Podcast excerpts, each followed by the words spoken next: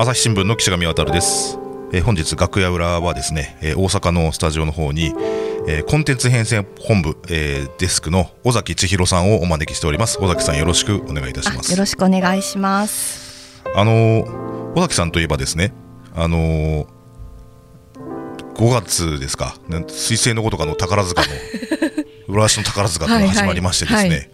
あのー MC として、はい。もうさいきなり活躍してもらってるわけなんですが。ちょっとガチガチすぎて、もう、ま、いろんな人にちょっとあまりにもガチガチじゃないかって 言われましたけど。あ最初そんな感じでしたけど。でもなんかすごいこなれてくるとすごいこう明るい人柄が出るなという声そう言っていただでけるといいんですけども、まあ、それでその、まあ、音声チーム内の方でなどでですねどなどういう方なんですかというような あ声がいろいろありましてですね。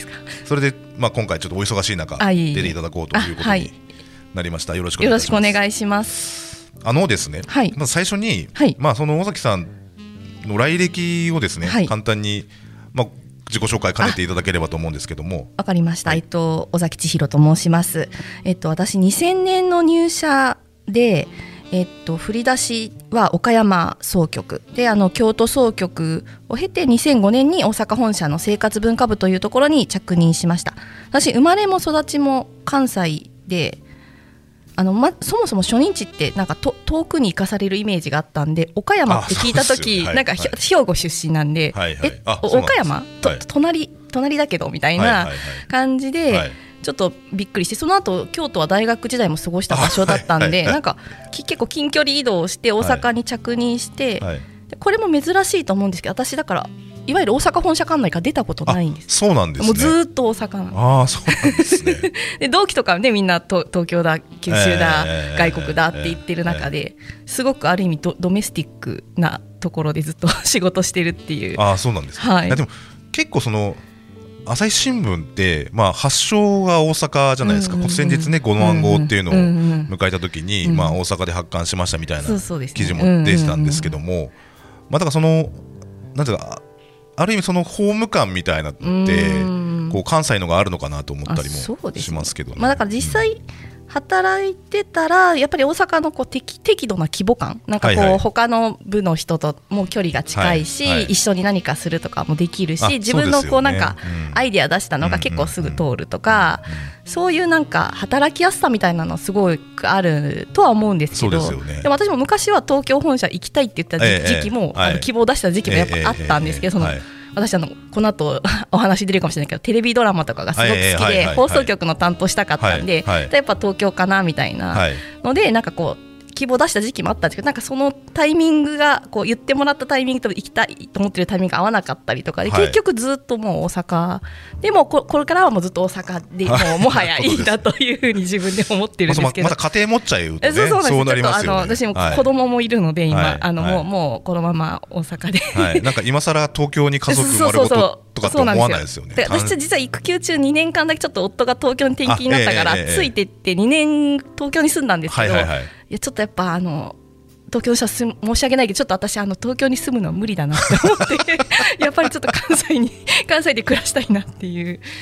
いやまさにねとちょうどいい規模感みたいなそうそうなんです。まさにおっしゃる通りうんで、そうなんです。結構その東京1年間私も編集センターでいたことあるんですけどね、うん。やっぱりこうこうやっぱ人が多いんですよね。いろんなところに話をもうん。なんかやるとした時に持っていかなきゃいけなくって、でまあ知ら最初ほら顔見知りの人ばっかりだった大阪の場合。そうそうですよね。もうほとんどみんなだから、ね。なんかこれやりたい時はこれどこの部の誰に頼めばいいみたですね。いな。うん。そういうなんかカジュアル感だって小回り感みたいなのがすごくあると思うんで。まあそういう意味なんか結構なんか大阪からね始まったことが今でもねいろいろそうですよね。まあちょっとまあその話は置いときまして、でまあその岡山京都と経て、はい。あの生活文化部当時の学芸部になるんですいやかね。もうね、ん私の時も生活文化部になったばっかりぐらいだったと、ちょうどあの、はい。会社の中の看板変えますみたいなあの、はいはい。パネル、この部署の、はい。みたいな時だったんで、私、はい。学芸部に所属したこともうないんですよ、ええ多分文、えその時も多分生活文化部だったと思うんですはいはいけど、であのその中で、うん。でご希望されたのはさっきも放送そうなんです。関係という話ん放送とか芸能希望し、まあその時は今ほどそこまで思ってない。なんとなく放送とか好きだからし気になるからはい。放送やりたいなぐらいの気持ちだったんですけど、まあ、あの当時のその部の部長がその若いうちから、まあ、その時私5年目とかなんで若いうちからその固定の分野ばっかりにだけの取材に入っちゃうのうんうん。うんうんはなんかあのよよくないっていうかそのこのその後の記者生活考えた時にあんまりよくないから、その若手はみんな生活グループ、うんうんはいはい。でその自分でニュースを見つけて、はい。い、ろんなテーマに興味持って書くところからやるっていう方針だったので、はい。全員その時は生活だったんですよあの若手はね、はい。今もう違う。今逆にその若手でも、あの担当持つんですけど。っていうので生活グループから始まってでその後なんか、まあ、ちょっといろいろあってその文生活と文化と芸能が一緒になってるんですけど大阪の生活文化。って、はいはいはい。ちょっと文化行ったりとかして、そしたらその後2年かな？2年経った時にあの紙面編集する。今まさに所属、うんうんうん今デジタルもやってますけど紙面編集する、はいはいはい。当時編集センターか、はい。編集センターに、えっとちょっと移動になったんですね。それがだから、えっと2007年とかはいであの、2007年はいそうそうはい。だからあの新聞の目出しつけたりなんかニュースの価値判断したりとかそういう仕事をはい。そこで2年しました、ううんその時になんかこう私のこう放送が好きとかアイドルが好きとか、そういうなんかこうミーハーな要素を結構なんかお面白がってくれてっていうかそのだって新聞社の中で結構芸能好きなんて芸能、まあ、好きな人はともかく芸能担当したいとかそういう人って少すごい異質っていうか少数派じゃないですか、ね。まあ確かにそうかもしれないですよ。ねその芸能の分野に興味があるんだったら、そのねテレビ局であるとか、うねエンターテインメントの世界みたいのはありますからうね。ん私も入った時はうんなんかもう社会部とかかなとかええ裁判も興味あるなとかはいはいはい。こう見えて法学部だったりしたんで、はいはいはいはい。っていうのもあったんですけどなんかやっぱりずっと好きだったものがテレビドラマだったりで、あはいはいはい。それを仕事にするのとかはなんでかどどうなのかなってこう揺らぎもあったんですけど、はい。その編集センター行った時にこうく詳しい人とちょっと重宝されるっていうか、この芸能人どんな感じとか。今でもそうですよ。そうそうそう。なんかそそういうのですごいあなんか、私その時もう嵐すごいもうすフあァンだったんだけはいど嵐とかそのこうブレイクし始める「紅白」初「紅白」が決まった年だったのかな。とかでもなんかこう、まあ、そのね新聞社ってそのその当時だと嵐そこまでみんな。ううんーんみたいな、そうそう、二人ぐらいわかるけどみたいな。そうそう、ふーん、はい。みたいな感じだった、ね、いやもうこれは来ますよみたいなはいはい。力説したりとかしあそうて、なんかそしたらそういうのがこうえそういう意見どんどん出してよとかその新聞の紙面でもそういう今後ねあのニュースになりそうな人とかと大きく書くあのはい取り上げなきゃいけないしとか、そういうのですごくなんかこう肯定されたっていうかなんかこう新聞社の中にそういう人いてもいいんだよみたいな、はいはいそうそうそうそれでね、うん。いやちょっとあのその今先見の明の話が出たんで ちょっと触れさせてもらいたいんですけど、はいはいはい。あのー僕ね尾崎さんがどんな記事書いたのかちょっと調べたんですよ、あはいはいはい。で気になったのはいくつかあって、はいはい。一つはねはい、2005年に、はい。あの千鳥を取り上げてるんあですよ。そうそうそうそう。そう。あの2005年。あよく出してきましたね。好きや多ね分あれですよね。まだその全然若手で名前も知られてない頃まあ、そんなね全然あんま売れてなくて。m 1とかもまあやってはいたけどまだ全然多分そうですよね芽が決勝とかって出てなくて。そうそうなんですうんうんそれは私岡山総局が振り出しだったんで。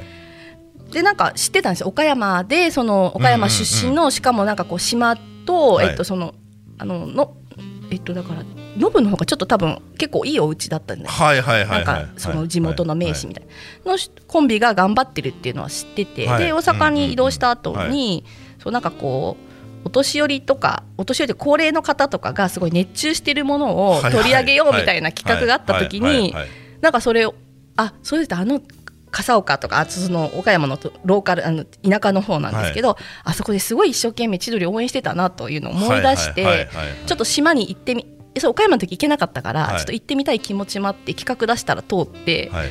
であのその大悟のあの出身の島にはい。取材に行って、ご両親なんかアポあの、ねええその人取材交渉したら、はいはいもうご両親とかにめっちゃ歓待されて、なんか島内放送とか流れて、はい。その放送であの大悟のお父さんあの朝日新聞の記者の方到着されましたんで って言ってくださってすごい喜んでくださってね、はいはいはい。もう一生懸命島もみんなで応援されてて。ごご自宅でご飯まで食べさせてもらって、はい。でもそれあの 私だからじゃないんですよ。なんかその当時は訪ねてくるファンの人に皆さんご両親そういう対応されてて、はいはい。お家にあげたりとか。はいはいなんかね見たことありますそうそうそううそう、でなんかあの昔のビデオとか見せてくださったりとか。いやそういうなんかこう気持ちがすごい嬉しくて、はいうん、すごいいい取材でした、はい。そしたらもう今やねはい。こんなもう大スターに。いやそうまさしくし島のいやちょっとこの見出しがですねそうそう。島の鍵希望の光っていうそうそうそうそう。あのでっかい活字の見出しなんですけどあのまさしくねそうなんですよ。そのまあまさしくこう今の千鳥さんの活躍をそうなんですよ。いやまあでも正直私も予想されてたかここまでなるかと なるとはねその時は分かんない、ええだからご両親もなんかでも心配してんねんけどなんかちちんぷいぷいあの関西のローカルの情報番組あれにき決まってくれたかなってちょっとそれで安心したけどねまだまだ分からへんわみたいな感じですごいおっしゃってて。でも私なんかし島のネタとかはい。当時はまだその島ネタがすごい多くてはい。岡山弁のね。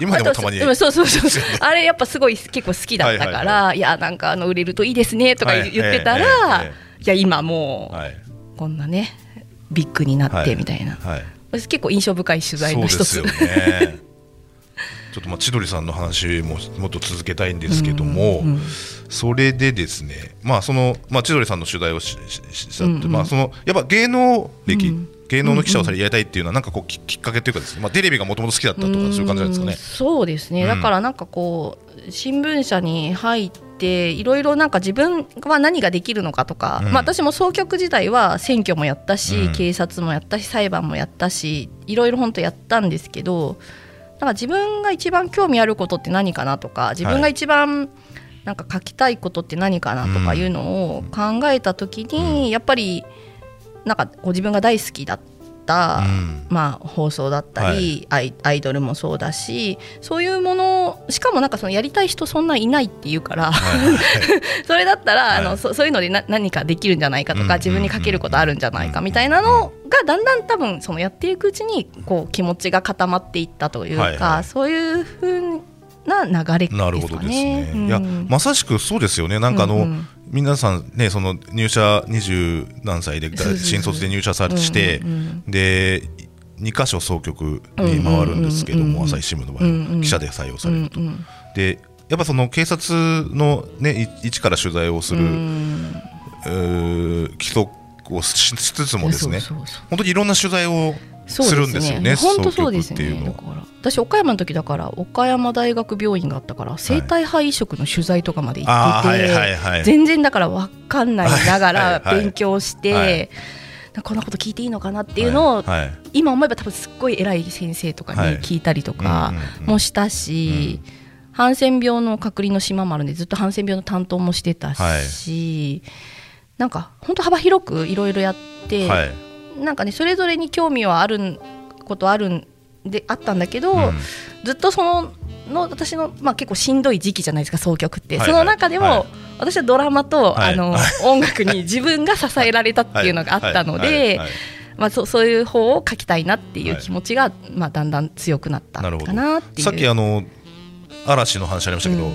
あのドラマで言うと、はい。こうどの辺が好きだったりとかってあるんですか？あのね私ど嵐そうすごい昔からみドラマ結構見てるから何で見てるんですけどでそれ言うともうあの松本潤さんと小雪さんの 「君はペット」ですよ。はいはい。でもあのすごいしんどい時期に、はい。あのだ小小雪さんは、はい。ほら外外報部で活躍してたんだけど、はいはい。上司殴ってあのいわゆるその生活文化部ですよ、はい。暮らし報道部に左遷されるの、はいはい。そしたらある日疲れて帰ってきたら松潤が落ちてるっていう設定なんだけど、はいはいはい。いやいやなんかそうそう。落ちてないかなって。落ちてないけど。絶対落ちてないけどいやあれとかもう本当なんかあの励まされたもう疲れて帰った時にあれ見るの楽しみみたいな。ね。そう。そのあたりから。待ってでもね地方にいるとなかなか嵐のライブまで行く余裕がないなないんだけど、まあ来ないしなかなか、そうですそうそうそうはい、まあちょっとごめんなさい。あの楽しいお話の中でですね、はいはい。まあその延長上といいますか、はい。その一環としての宝塚そうですね。とまあ6年間ねうんうんそうです。計ご担当されたというお話だったんですけども、はいそのやっぱ最初その指名されるわけですか？宝塚担当って。そうです。なんか、今もそうだと思うんですけど私もだからそのさっき言ってたあの見出しつけたら編集センター2年勤務終わって、はい。であの生活文化部にまたあの今度戻りますっていうか移動しますっていう時になんかその時なんか希望とかも聞かれなくてああはい。る日なんか一斉メールが流れはいはいはいてなんかクラシック音楽って書いてあったんですよ。はいはいはい。で私を知ってる人はえあの人多分別にクラシック音楽全然聞いてないよなみたいな、はい。なんでみたいなのでどどうしちゃったの？みたいなメールが来たりとかしたんだけど私が一番どうしちゃったのよみたいな、はい。はいそのその日もショックでまだその紙面編集の仕事してたんだけどちょっともう私ちょっとショックで何も考えられませんみたいなことを言ったのすごい覚えてるそれぐらい唐突に担当になるんですね。はいはいはい。でまあ、クラシックやってる時に先輩が宝塚やってたんですけど、えっとなんかついて見てたのかな？サブで見に行ってたのかな？なんか宝塚もまあ関西固有のはい。文化芸能だし、みみまあ、見にいい行くっていう風になってなんとか見てはいたんです、はい。ただある日上司からもうすぐ宝塚は100周年ですと、うんうんうんで100周年に向けて、はい。あの紙面でも盛り立てていきたいから、はい。あの月刊宝塚というコーナーを作ることになります、はい。はい。それに98周年かな、はい。2012年、はいはいあのついた担当に着任してくださいって言われて、えみたいな私ですか？みたいはない。のがもう本当の宝塚担当になった一番初め、はい月刊宝塚の初回はだからそうやって出来上がって、あのえもう何も知らない私とあまり知らない。私と、あのず今もずっと撮ってくれてるカメラマンの滝沢さんとはい2人でコンビが結成されて、滝沢さんも初めて宝塚、2人でなんか勉強しながらかどどうしたらいいんだろうとか言いながらはい。行き始めてのがもうきっかけ、はいはい。それが一番初めです、はい。うん。あなるほどですね。うん、だから初めて記者になって初めて宝塚を見るみたいな。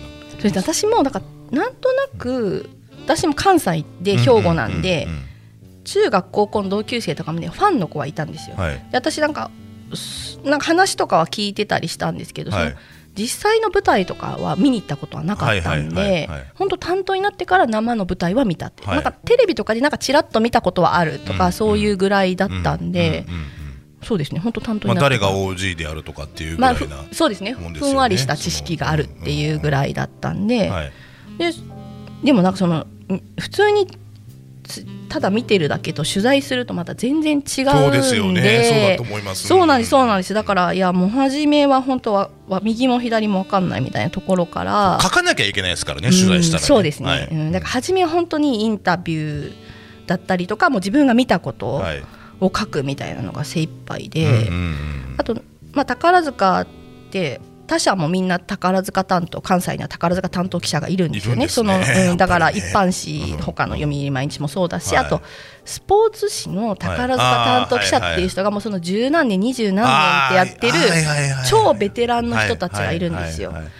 今ちょっと変わってきても私がそうなった時はそういう方が何人もいらっしゃって、はい。はい皆さんいろいろ教えてくれるんですよもう私がわからないことも、はもうちょっとそのせんもうベテランの人たちに、ういうことですか？あれってどういうことですか、はい。とか、はい。ここどうしたらこういう時どうしたらいいんですか？とか、もう分かんないことは聞く。なんか記者になったら分かんないことを聞くことに抵抗なくなりません？なんかこう。いやでもなんかね知らないことを知らないって言えるのが、うん。なんか記者の一番の素養だって教わったことありあますね。そうですか。なんかうん私もうだから道とか迷ってもなんかこうなんか聞けそうな人いたら聞聞くのが早いなとか思っちゃうから、はい。だからもうその宝塚ももうとにかくそのベテランの先輩記者方に聞く、はいはいあと周り会社内も宝塚ファンってすごく多いじゃないですか朝日の。社内、うんうんうんうん。社内。のファンとかにはい。いろいろ教えてもらう、はい。うん。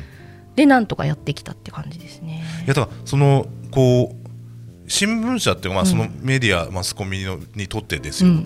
あの宝塚ってその宝塚担当っていう冠がつくぐらい、うん。すごい特別な存在っていうんですかね。言う言う言うたらほらその例えばあのうまい例が浮かばないですけど、うん。その一個の劇団にね吉本担当とか、そうそう、ん。ジャニーズ、まあ、ジャニーズ担当はいいのかもしれないけど、まあ、スポーツ紙はねでもうん。一般紙じゃねいないですよいないですよね。ね。うん。いやだからねでもそれは大阪本社だけですよね。まあそれはそれはそうだね。うんうんうんうん、でもそそうですね。私の時からそうだったけど待って。あとそのちょうど私が98周年からやり始めたけど、100周年をのところ前後で、宝塚自体もすごくこう勢いがあったって勢いが出てきてなんかよりそのもっと取材しようみたいな多分、はい。そのき機運があったから、はい。こう宝塚にこう力入れようみたいなモードもあってちょっと宝塚ちゃんとがっちり決めて、はいやっていこうみたいなそう使命作っていこうみたいな風になったっていうのも多分ある。まあ本腰を入れた。うんうん。多分昔はもっと本腰入れた時期があったんだけど多分はい。こう波があって宝塚担当もねはい。なんかこう宝塚担当いるけどはいこうなんかこうそんなに紙面書いてない時期もあればみたいな多分こうあったと思うんですよいろいろ。はい。でそれがちょうど100周年っていうところを目指してやろうみたいな機運が高まった時にちょうど私が担当になったっていうのもあってうんうんうん結構熱心に。えー書くようになったみたいうんうんうなん。そので新聞でも取り上げてもらえるようになったみたいなの多分あると思うんですよね。うんいやなんかその僕はあの10年ぐらい前にちょはいっと取材先の社長さん誘われて行っていたことがあって、うんうんうんでえっとね時の演目がですね、はい。エリザベートだったんですよ。ああいいいいのから入ってるじゃないですか。で何組かは全然覚えてないんですけど あの9ね年。いや、そうなんつうのみんなこう華やかな世界、うん。確かに華やかなんです、うんうんうん。でこうまあ華やかな世界でその舞台自体にすごく圧倒されたところはあるんですけど、うんうんその反面そのストーリーについていこうとすると、んうん。そのん？みたいな。あーエリザベートちょっとねあそうやっぱ難しいですか難しいか初めその設定があの主人公が死の帝王だっていう、ええ。あの存在があれをどう捉えていいかってトップスターがそうなんですよね。ちょっと分かんないじゃないですかそのエリ,、エリザベートはまだ分かるとして、はいはいはいはいでちょっとその現実とこうなんかそういう世界の行き来もあるしうんうんちょっとその史実とか、ねはいはい。歴史的なこともあるから、はいはいはい。あれちょっと確かにいい演すごくいい演目なんだけど、はい。一発目でこうカジュアルに見るかというと結構難しいかもしれない。ですよね そうそう私よく相談を受けるときはうん。一発目はちょっと分かりやすいお芝居とあのいわゆるそのレビューのはいはい。日本ものっていうんですけど、は日本セットになってる公演をおすすめします。だからエリザベート一本ものじゃないですか。長くてミュージカルの部分が。で最後にちょっとフィナーレがついてるっていう、はいはいせあのあれ一本ものっていうんですけど、はいはいその私はだから誰か初心者にどうしたらいいって言われた時はうん基本的に日本ものをおすすめしてるんです。なるほど2本2本あセットになってる。公演にそうですあのお芝居の部分と、うんえっと、レビューのレビューレビューが1時間ちゃんとついてるやつ、はいはい。そその方がまあレビューは初心者でも全然楽しめるから、それのセットを大体おすすめするんであエリザベートすごくいい演目なのでで一つそこからデビューっていうのもあるとは思うんですけど、ええちょっとあのそそういう意味ではちょっとハードルが高いかそもい。やそれでね はいあのごめんなさい僕の話だと長くなるんですけどあの僕宝塚にちょっとまあ縁あって3年住んだことがあってね。はい。であのまさに歌劇場大劇場から、うんうんあの徒歩3分ぐらいのいやマンションにもうそれファンはわざわざあの越してくるようなマンションですよ。そうそうだでねいやだからエレベーターの、うん。マンションのエレベーターで一緒になったりとかするジェン ジェンヌの人と。そうですよね。ででまあその、まあ、近くにあるからいつでも見に行けるやなんて思ってていざあの北海道から親が来たことがあった時うんうんうんうん。にちょっと、まあ、せっかく近くに住んでるから見せたろうかと思った時に、うんうんうんチケットの取り方が分かんないわけですよ。だししかももう最近だとふねちょっとまたコロナいろいろあるけどもう取れないんで、えー普ですよ通にはね。でそのそう。いやだからもっとこう普段から興味を持っておけばよかったなとうん。思いながら、うんまあ、今別のとこ引っ越しちゃったんですけど。い そうなんですね。やそう。いやいや。そうなんですよ。当時ね、いやだからあの日常生活の中での、うん。その宝塚を見た時に宝塚というか宝塚のある風景うんみたいな、あの朝ね例えば子供を保育園送りに行ったりすする時に、あの国道沿いの角っこにこうなんかファンみたいなの立ってて。出町入り町の人たちかな。でねなんかその必ずこうなんぞ沖その意中のジェンヌの人が通るのが分かっててそこに立ってるみたいうんなそうですそうです。でなんかプレゼント渡したりとかお話ししたりとか。そうですそうです。そういう光景が。あそうですね。じゃあちょっとそのファンクラブがちゃんとあのまあでもそれ全部あのなんていうか別に公認とかじゃなくて施設ファンクラブなんですけど、ええ。ちゃんと仕切る人がいえてえすべ、て統率が取れてるんですよ、はい。その誰がこうどういう順でプレゼント渡してとかどどこにどう立ってとか。だからそのなんていうかジェンヌさんが今日の練習は何時からだから何時ぐらいに通るっていうのもちゃんと共有されてて、えでちゃんとその並び位置とかもちゃんと整理されて、邪魔にならないように、はい。はい。でこうこういうタイミングでお手紙順番に渡してこうなんていうかねプレゼント渡してっていうのも全部仕切られててはい。統率が取れてるっていう、そういう世界。そうなんですよね。そう。でそれが普通に街角の風景ですよね、はい、宝塚だったら。そうなんですよ。ん。そうなんです。なんかその独特の世界観っていうんですかね。うん。そのあのーそう宝塚のファンの皆さんとの、うん。こうジェンヌ宝塚の歌劇のその、うん。ねそのジェンヌさんの皆さんとのこう距離感みたいうなん。のでそのこうすごく素敵だなと思ったりはしましたよね。だから若いうち若いもうその入団してもしくは音楽学校時代からかな、うん。もうあこの人のファンになりたいとかこの人の成長見たいみたいな気持ちがあって、はいはいファンすごい若いうちからこうずっと応援してまあねそのそのスターさんがどこまでねトップになるのかそこまでいかないのかわかんないけどずっと長く応援するっていうのが多分一つの魅力だ、はい。はいそうなんですよね。ん。そう。まあなな、なるほど。うん。わかりました。あのまあちょっとまあ芸能のね記者になられてちょっとご苦労された話なんかもうん。まだまだあると思いますんで、はい。とりあえず一回ここで一回締めて、あわかりました。で次回、はい。次回。またちょっともっと深く入っていきたいなと深くはいよろしくお願いしますよろしくお願いします。はいありがとうございました。ありがとうございました朝日新聞ポッドキャスト楽屋裏ではリスナーの皆様からトークテーマも募集しています。